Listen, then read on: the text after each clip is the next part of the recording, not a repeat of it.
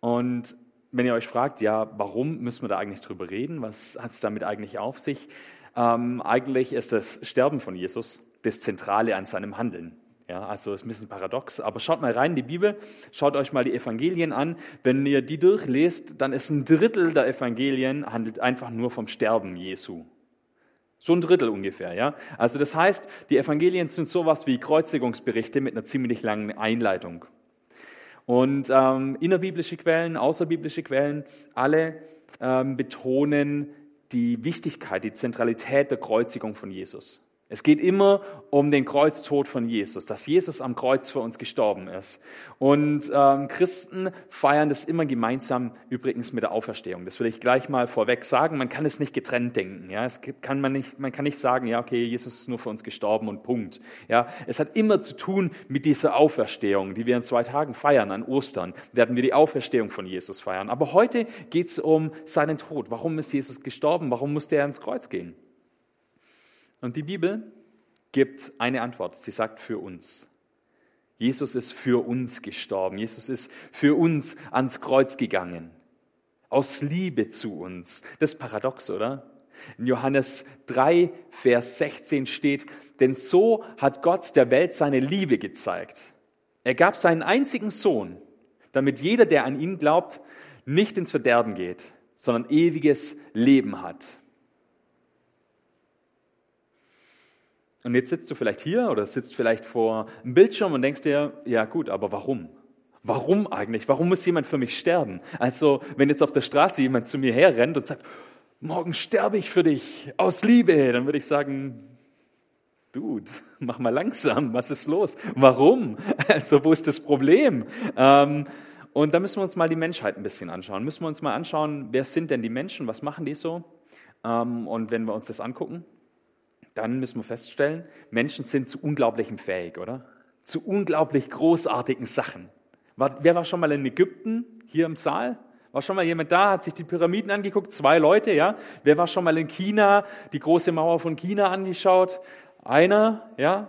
Also wir können wahnsinnige Sachen machen. Oder jetzt hier in Deutschland, das sind es vielleicht nicht die riesigen Bauwerke, aber äh, wenn wir da an die Kultur schauen, ja, wenn wir an Beethoven, an Mozart, an Brahms, an die Komponisten denken oder an die Schriftsteller, Menschen sind zu unglaublichem fähig, zu unglaublich fantastischen Sachen. Ja, ich habe hier jetzt so einen Laptop stehen oder die meisten von euch haben vielleicht so ein Smartphone in der Tasche. Viele, die im Stream sitzen, ja, werden gerade einfach vor einem Endgerät sitzen.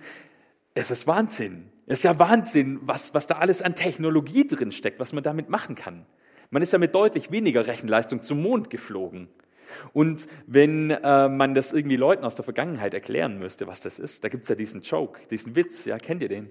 Ja, wenn, wenn du jetzt in die Vergangenheit ähm, versetzt werden würdest, in die 50er, was wäre das Komplizierteste, was du jemandem erklären müsstest? Wäre wahrscheinlich ein Smartphone.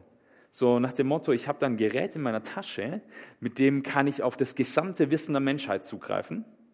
Und ich benutze es, um Katzenvideos zu gucken. Ja, also das ist ja, was wir mit so Smartphones machen. Ähm, also Menschen sind ja, sind ja faszinierende Geschöpfe, ne, wenn man so drüber nachdenkt. Ähm, Menschen sind aber auf der anderen Seite auch zu unglaublich schlimmen Dingen fähig.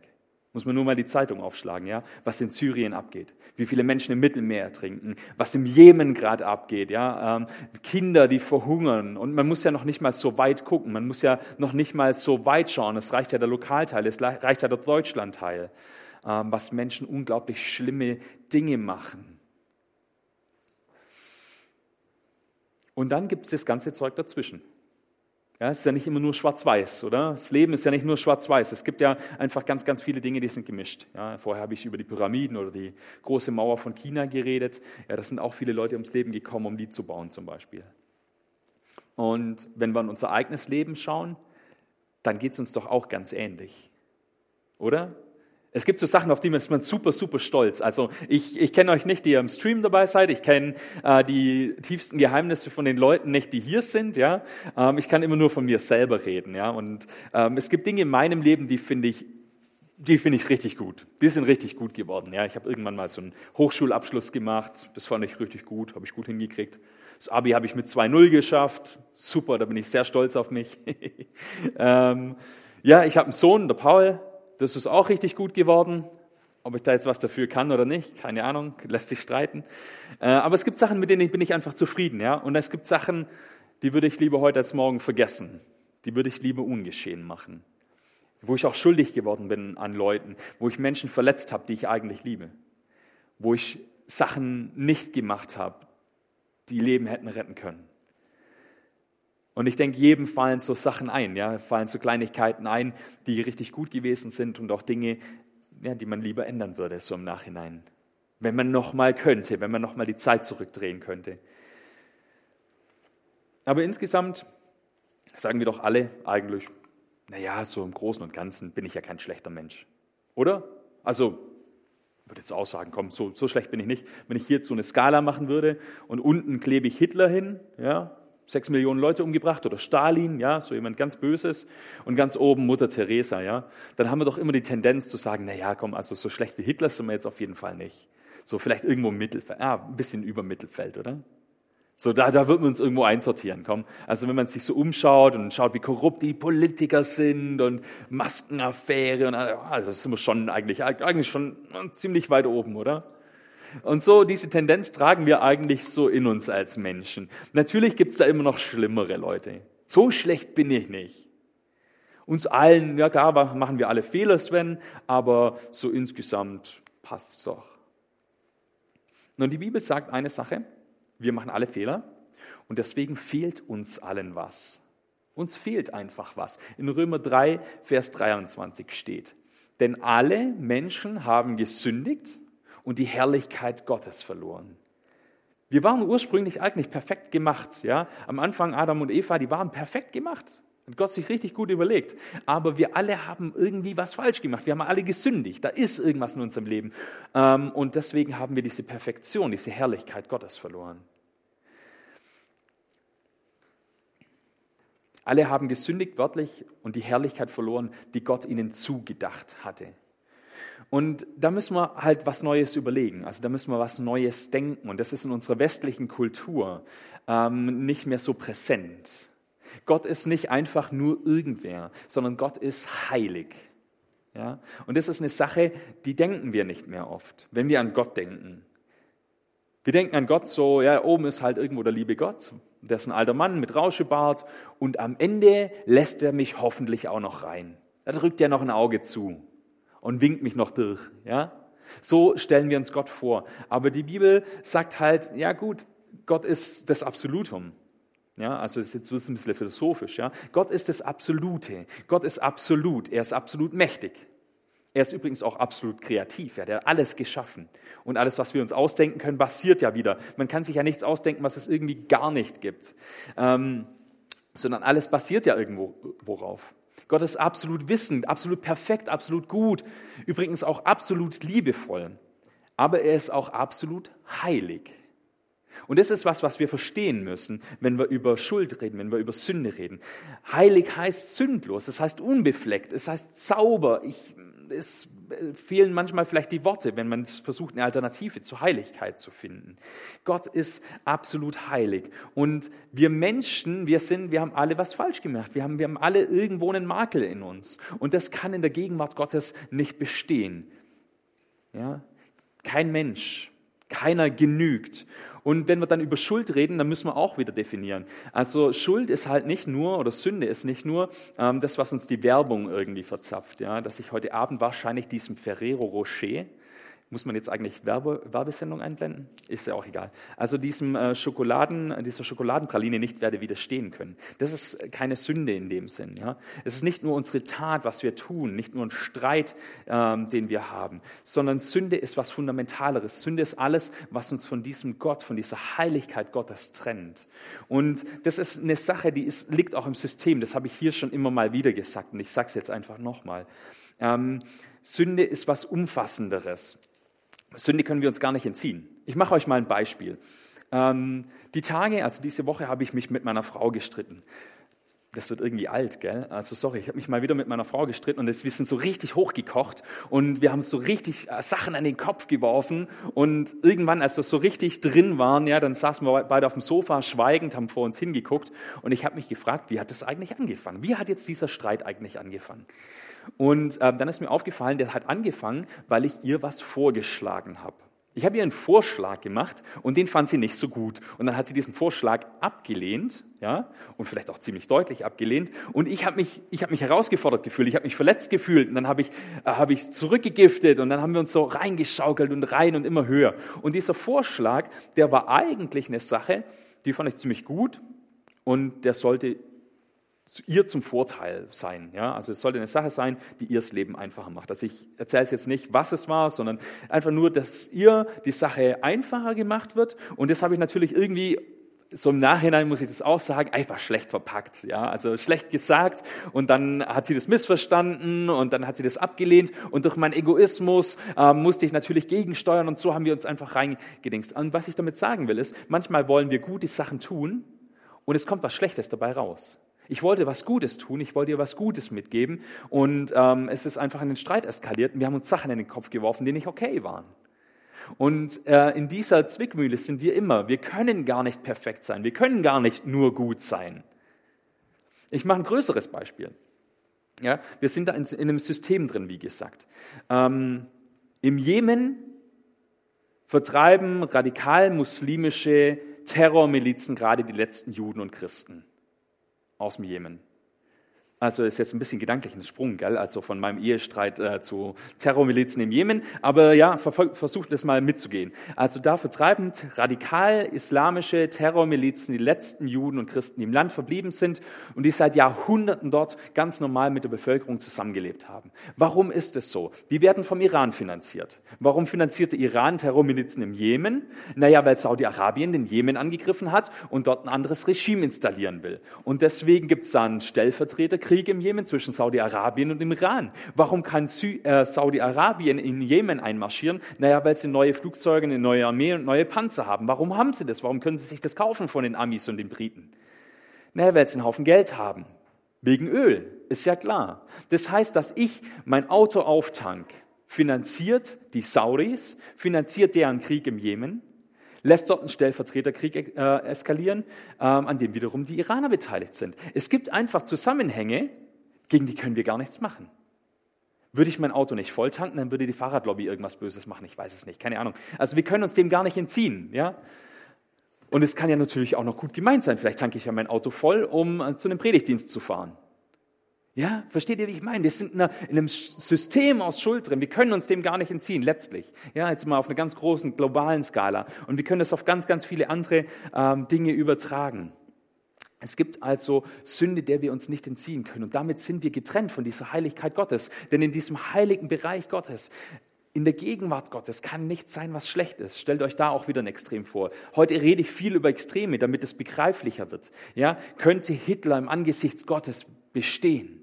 Könnte er das sein? Könnte er da einfach rumtollen und sein Zeug machen? Nein, natürlich nicht. Aber wo ziehen wir die Grenze? Sünde, Schuld, Schlechtes kann nicht im Angesicht Gottes sein, weil Gott heilig ist und weil er gerecht ist und weil er gut ist. Und alles, was nicht so ist, kann da nicht sein. Also kann kein Mensch im Angesicht Gottes sein. Und es kann keiner sagen, naja, ich bin aber perfekt. Also falls ihr doch diesen Eindruck habt, dann schreibt mir mal eine Mail oder schreibt das nachher auf Slido. Äh, vielleicht muss ich da auch meine Position revidieren. Aber ich finde, wir alle können uns eigentlich darauf einigen, wir sind nicht perfekt. Und diese Sünde, die macht was mit uns. Die macht was mit uns. Man könnte sich ja jetzt fragen, naja, was macht dann Sünde? Naja, wenn wir alle, wenn wir alle schlecht sind, sitzen wir doch alle im gleichen Boot. Dann passt es doch auch. Aber Sünde macht was mit uns. Sünde verschmutzt. Sünde ist Unreinheit. Es zerstört Dinge. Wenn man mal genau hinguckt und wenn man das mal beobachtet in seinem Umfeld, da, wo Sünde greifbar wird, auch im eigenen Leben, da macht es immer was kaputt. Es ist nie was Gutes, nie was Positives entsteht aus dieser Schuld, aus schlechtem Verhalten, aus ungerechtem Verhalten. Da ist immer eine Unreinheit da und es belastet uns. Und das merken wir vor allem dann, wenn wir uns was geleistet haben, was vielleicht schlimmer ist, als ein Rocher zu essen, sondern dann merken wir das, wenn unser Gewissen aufploppt und wenn wir merken, dass das passt nicht mehr zusammen, mein Handeln passt da nicht, dann belastet uns das. Und es geht in unsere Gedanken und in unsere Gefühle rein und es verursacht Gefühle wie Hass und Bitterkeit. Und manchmal kann man da auch gar nicht mehr loslassen von dieser Bitterkeit. Diese Sünde, die wuchert durch unser System. Und jeder, der das schon mal erlebt hat, weiß, wovon ich rede, wenn man nachts wach liegt, wenn man nicht mehr schlafen kann, wenn es einem keine Ruhe mehr lässt. Und die Sünde, die, die hat eine Macht. Punkt zwei, Macht der Sünde. Da ist eine Macht da über uns, über unser Leben. Und das sehen wir vor allem in so Punkten wie zum Beispiel Abhängigkeiten. Wenn man abhängig von was wird, und äh, manche kennen das vielleicht mit, mit Alkohol oder Drogen, da ist es ganz, ganz offensichtlich, dass die Leute nicht mehr loslassen können, dass sie immer was hinterherrennen. Aber es müssen noch nicht mal Alkohol oder Drogen sein, es können auch Spielsucht sein oder eine Sexsucht oder eine Einkaufssucht. Ja? Diese Süchte, diese Abhängigkeiten, die da in unser Leben reingeraten, man kann gar nicht mehr aufhören damit. Oder, äh, und man verstrickt sich da immer weiter damit. Oder was auch im Moment äh, immer mal wieder äh, aufploppt, sind zum Beispiel so Sachen wie Lügen. Ja? Auch Lügen kann zur Sucht werden. Wenn man einmal anfängt zu lügen, ja, so jeder sagt, naja, okay, so eine Notlüge, das passt schon. Aber manche Leute, das ist wie beim einen, der trinkt mal ein Bier und es passt, und beim anderen, der, äh, bei dem wird es zur Sucht. Und genauso ist es beim Lügen. Der eine macht mal eine Notlüge und der andere, bei dem wird es zur Sucht. Und dann sieht man das manchmal, was da passiert und wie man da reingezogen wird. Und man kann gar nicht mehr aufhören und man hat eine Lüge und dann macht man die nächste Lüge, um die eine Lüge zu decken. Und dann wird das ein immer größeres Konstrukt. Und dann schlagen wir irgendwann die Zeitung auf und sehen so völlig abgefahrene Geschichten. Kennt ihr das? So Leute, die dann plötzlich jahrelang als Arzt praktizieren, obwohl sie das nie gelernt haben oder so. Ja, und man denkt sich, wie kann jemand so ein Doppelleben führen? Wie kann das nie auf, auffliegen? Oh, okay, offensichtlich ist es ja dann aufgeflogen, wenn es in der Zeitung war, ja. Aber ähm, äh, äh so, so gibt es Leute, die sich da immer weiter reinsteigern. Und das ist nie erfolgreich, das ist immer eine Abwärtsspirale. Diese Süchte, diese Abhängigkeiten. Die Bibel spricht da sehr treffend von Sklaverei, Sklaverei der Sünde. Wir können uns da selber nicht mehr draus befreien. Es ist was, das immer weiter sich entwickelt, immer weiter geht, diese Abwärtsspirale, dieser Kreislauf, dieser Teufelskreis, sagt man ja auch, ja. Und es ist immer eine Abwärtsspirale. Ich habe noch nie gesehen, dass es eine Aufwärtsspirale ist. Ja, es kommt immer irgendwann ans, ans, Licht. Es ist immer irgendwann schlecht. Es, immer, schadet immer Leuten. Es gibt nie Leute, die sagen, ja, okay, ich, ich, ähm, ich, ich mache das und, und dann werde ich toll und erfolgreich damit und alle haben mich lieb. Das kommt nie vor.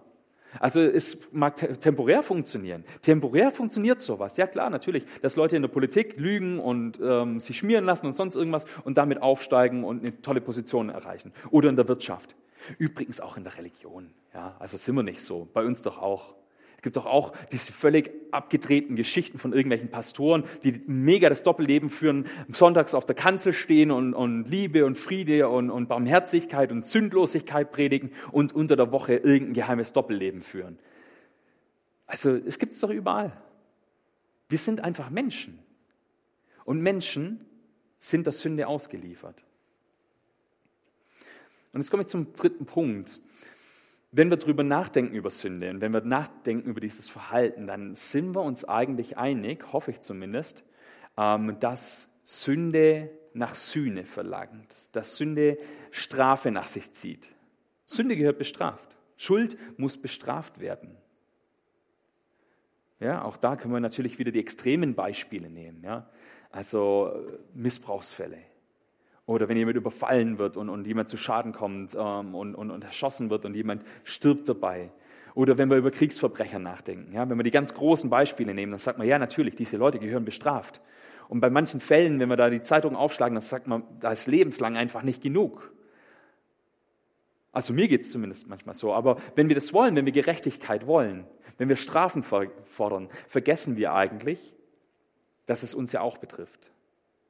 Eigentlich gehört unser schlechtes Verhalten auch bestraft. Eigentlich gehört es auch gesühnt. Auch wir müssten bestraft werden. Und ich komme zum vierten Punkt. Sünde trennt. Sünde trennt. Ähm, jeder, der schon mal so ein richtig schlechtes Gewissen hatte, weiß das. Der merkt, okay, da steht was zwischen mir und der anderen Person, der ich Unrecht getan habe. Da ist irgendwas, was mich trennt von dieser Person. Ich hatte das neulich, ähm, da hatte ich äh, Streit mit dem Paul, Ja, Paul ist unser Kleiner, falls ihr ihn noch nicht kennt, der ist zweieinhalb jetzt und der testet so richtig seine Grenzen aus gerade. Ja, der will wissen, was geht, was darf er noch, was nicht.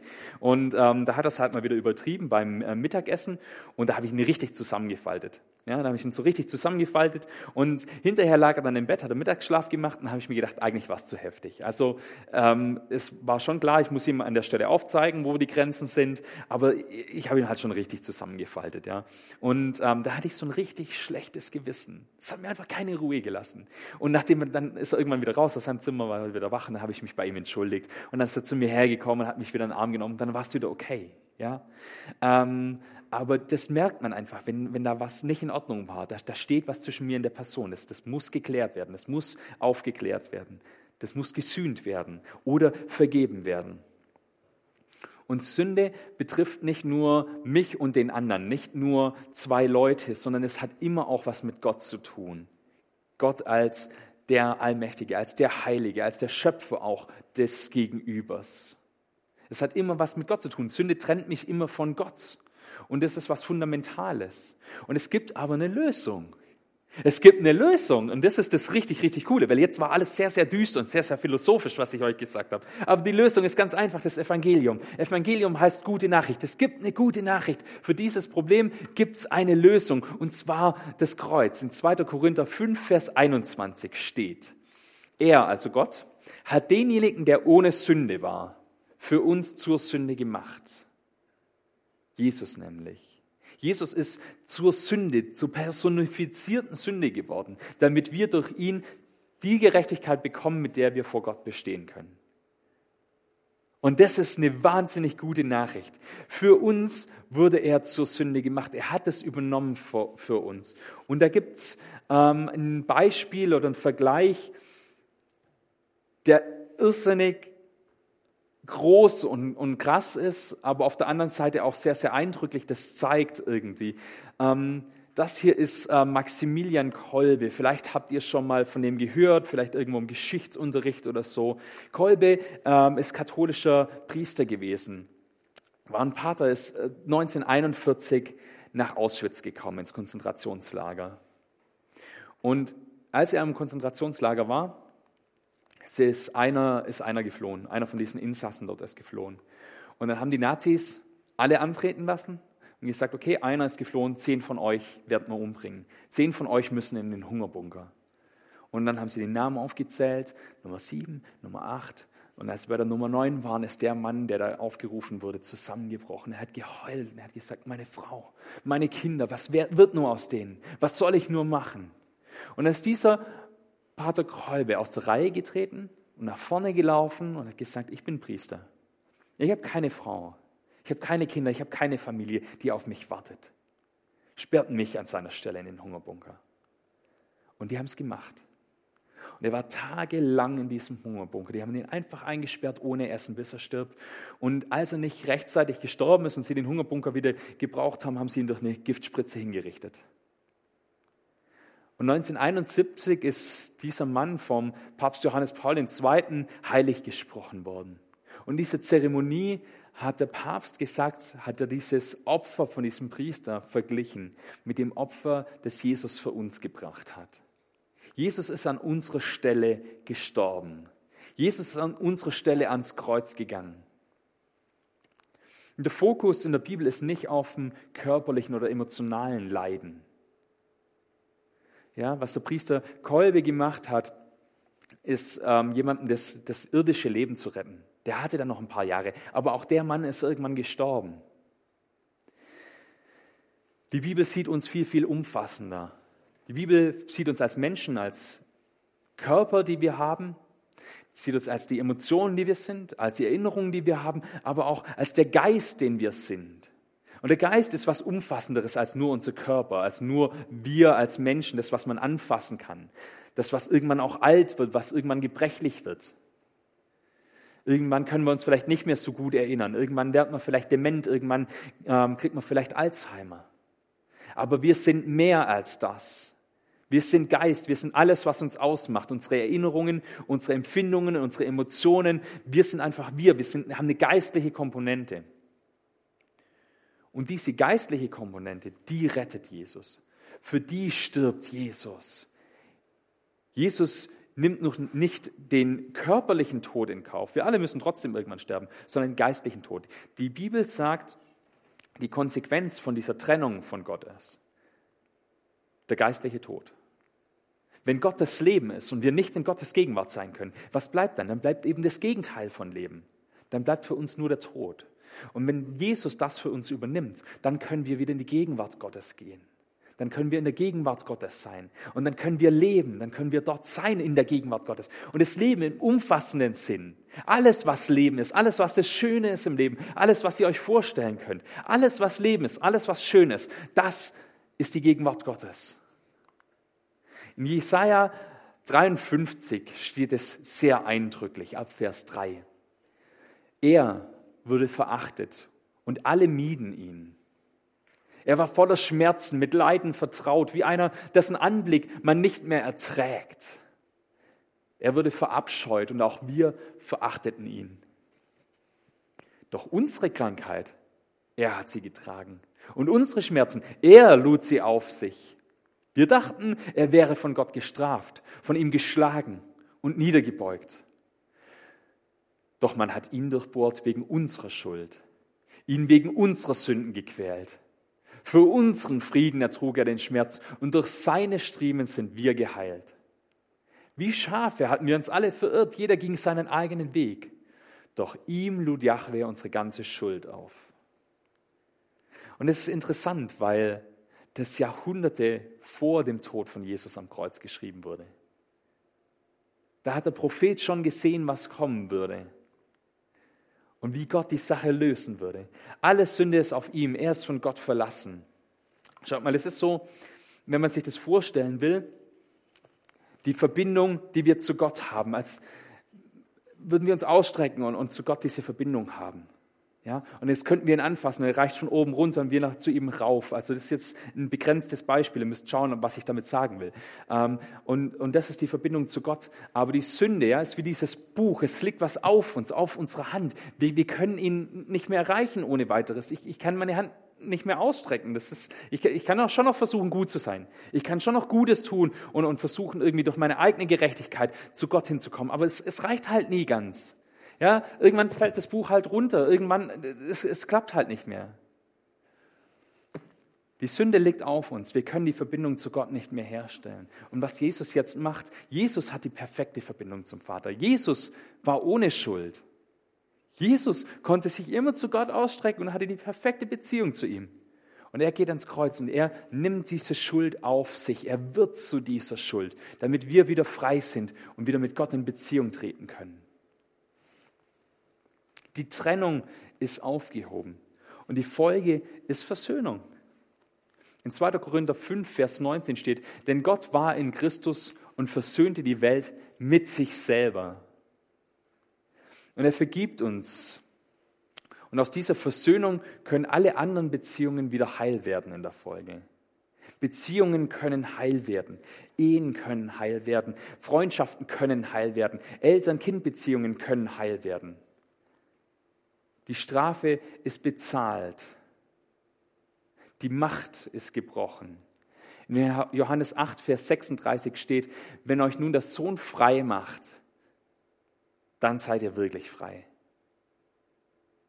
Frei werden können wir nur durch Jesus. Er wäscht diese Verschmutzung, von der ich am Anfang gesprochen habe, ab. In 1. Johannes 1, Vers 7 steht, wenn wir aber im Licht leben, so wie Gott im Licht ist, sind wir miteinander verbunden, wir und Gott und auch untereinander. Und das Blut seines Sohnes Jesu Christi macht uns von jeder Sünde rein. Das ist die Konsequenz. Und es ist fantastisch. Jesu Blut reinigt uns. Und da steht im Griechischen ein griechisches Präsens. Also es gibt ja die Vorstellung so, ähm, ja okay, dann frage ich um Vergebung, dann frage ich Jesus einfach und dann, wenn ich das nächste Mal gesündigt habe, dann muss ich gleich wieder um Vergebung fragen, weil dann bin ich ja wieder in meinen alten Zustand zurückgefallen. Ja? Und dann muss ich wieder und wieder und wieder um Vergebung fragen. Aber hier steht ein griechisches Präsens. Jesu Blut reinigt uns. Und zwar regelmäßig und andauernd. Also nicht nur punktuell. sondern regelmäßig und andauernd. Ihr könnt euch das im Prinzip, vom Prinzip äh, wie ein Scheibenwischer vorstellen. Ja, der wäre im griechischen Präsens äh, beschrieben. Ja, regelmäßig und andauernd. Die ganze Zeit läuft er. Wir müssen nicht ständig ähm, wieder fragen und wieder Angst haben, dass wir in den alten Zustand zurückgefallen sind. Was wir aber unterscheiden müssen, sind zwei Sachen. Ja, wovon ich jetzt geredet habe, das ist Rechtfertigung. Wir sind gerechtfertigt. Also das ist jetzt ein altmodisches Wort, ja. Ähm, dieses Gerechtmachen, dieses von der Sünde grundsätzlich befreit zu sein, diese Beziehung zu Gott wieder eingehen zu können. Das ist Rechtfertigung. Das ist, was Jesus am Kreuz für uns macht. Was wir Christen auch noch wollen oder was wir vielleicht anstreben, ist, und nochmal ein altmodisches Wort, Heiligung. Heiligung. Wir wollen nicht einfach so weiterleben wie vorher, weil wir sehen doch, dass Sünde was macht mit uns, dass es was Negatives ist, dass es uns runterzieht dass da immer so ein Kreislauf ist, der uns wieder äh, gefangen nimmt. Und dann versuchen wir einfach, ähm, ja, heiliger zu werden. So krass, wie sich das anhört. Manches verändert sich auf einen Schlag, wenn wir mit Jesus unterwegs sind. Manches ändert sich wirklich sofort. Im Moment der Rechtfertigung. Und da gibt es Geschichten dazu. Und es würde heute den Rahmen sprengen. Es gibt diese Geschichten von Leuten, die sich bekehrt haben, die gesagt haben, Jesus, ich möchte dir mein Leben einfach anvertrauen. Ich möchte jetzt mit dir unterwegs sein. Ich will, dass du diese Trennung, ich will die Überwindung dieser Trennung annehmen für mich. Und bei denen sich Süchte gelöst haben, bei denen sich Ängste gelöst haben, bei denen wirklich fundamental was anders geworden ist. Und genauso kann es aber sein, dass es Dinge gibt, die sich erst im Prozess ändern wo erst im Prozess was anders wird. Und es kann sein, dass sich manche Sachen nie ändern. Auch Paulus schreibt da davon, dass es Dinge gibt, die sich einfach nicht ändern. Die lassen sich nicht ändern. Es wird nicht alles plötzlich gut werden, wenn man Christ ist. Das müssen wir auch sehen. Wir leben immer noch in dieser Welt. Wir werden nicht einfach weggebeamt, zack, bist du Christ, bist du im Himmel und alles ist gut. Und es ist äh, eine, eine, eine spannende Geschichte, dass das beides ist. Wir sind einerseits gerechtfertigt, wir sind einerseits in dieser Dimension, ähm, dass wir wirklich absolut heilig und gerecht vor Gott sind. Und auf der anderen Seite sind wir in dieser Welt und sind dem noch ausgeliefert. Mein Geld geht doch trotzdem nach Saudi-Arabien, wenn ich mein Auto tank, ja?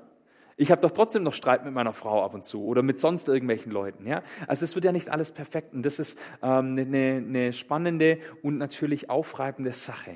Und das verschweigt auch die Bibel nicht, das verschweige auch ich heute nicht. Christen sind nicht besser deshalb. Ja, also es gibt ja dann oft dieses Ding so, ja, ihr Christen, ihr tut immer so und ihr redet immer von der Perfektion und von der Heiligkeit und sonst was, aber ihr seid doch auch nicht besser als andere. Stimmt. Christen sind nicht besser. Das ist auch nicht die Perspektive, die wir haben. Ich kann mich immer nur persönlich sehen, immer nur als Einzelnen sehen. Ich kann sagen, okay, ich persönlich, ich für mich, ich möchte hoffentlich morgen ein besserer Mensch sein, als ich heute bin. Ich will heute ein besserer Mensch sein, als ich es vor zwei Jahren war. Es ist eine Entwicklung, die ich angehen will. Ich für mich persönlich bin nicht besser als andere Leute, definitiv. Es gibt bessere Menschen als mich, also wirklich wahr. Aber ich will besser sein als das, wie ich jetzt bin. Und in fünf Jahren bin ich hoffentlich noch besserer Mensch.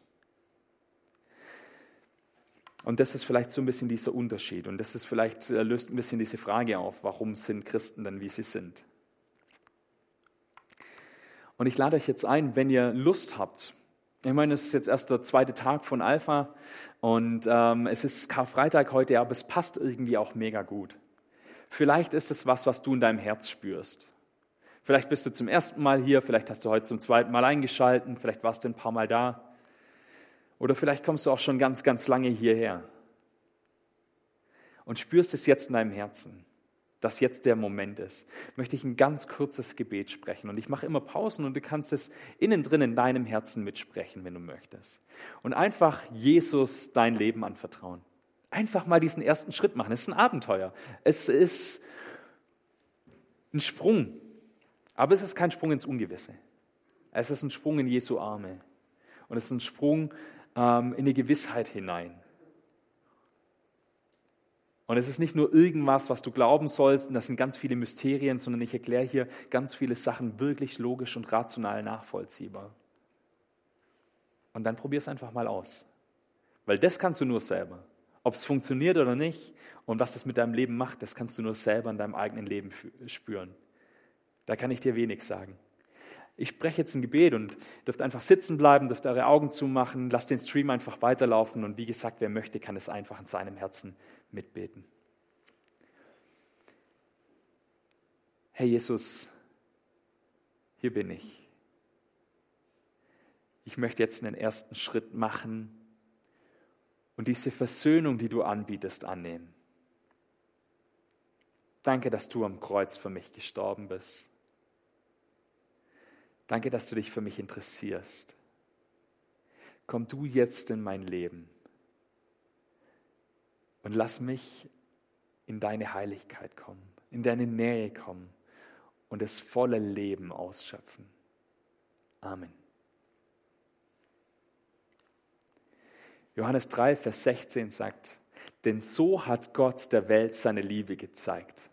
Er gab seinen einzigen Sohn, damit jeder, der an ihn glaubt, nicht ins Verderben geht, sondern ewiges Leben hat. Amen. Jetzt darf ich euch aus dem Stream verabschieden. Ihr könnt jetzt einfach euch unterhalten. Ihr könnt ähm, jetzt in den Gesprächsgruppen, wo auch immer ihr seid, nochmal die Sachen durchgehen. Ähm, ich hoffe, ihr habt inzwischen alle das Alpha-Büchle. Da stehen nochmal ein paar Fragen, nochmal ein paar Infos, bisschen was weiterführendes. Ansonsten schreibt mir kurz eine Mail, ähm, dann kann ich euch eins vorbeibringen.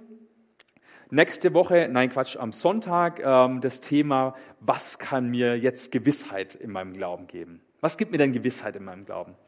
Und jetzt, wie gesagt, bis nachher, 15 äh, Minuten nach Ende des Gottesdienstes, lasst den Stream am besten jetzt weiterlaufen. 15 Minuten nach Ende des Gottesdienstes kommt wieder ein Timer, ähm, geht es für euch weiter mit der Fragerunde. Und jetzt für die, die hier sind, der Markus.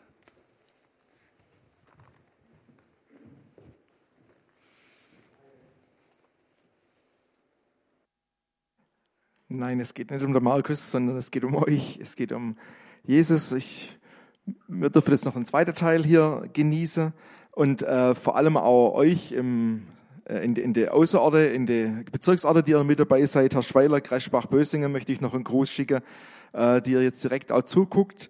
Schön, dass ihr dabei seid. Wir dürfen uns hier jetzt noch ein paar Minuten Zeit nehmen und ins Gespräch kommen mit unserem Gott, mit eurem Herrn und hören dazu jetzt ein Lied.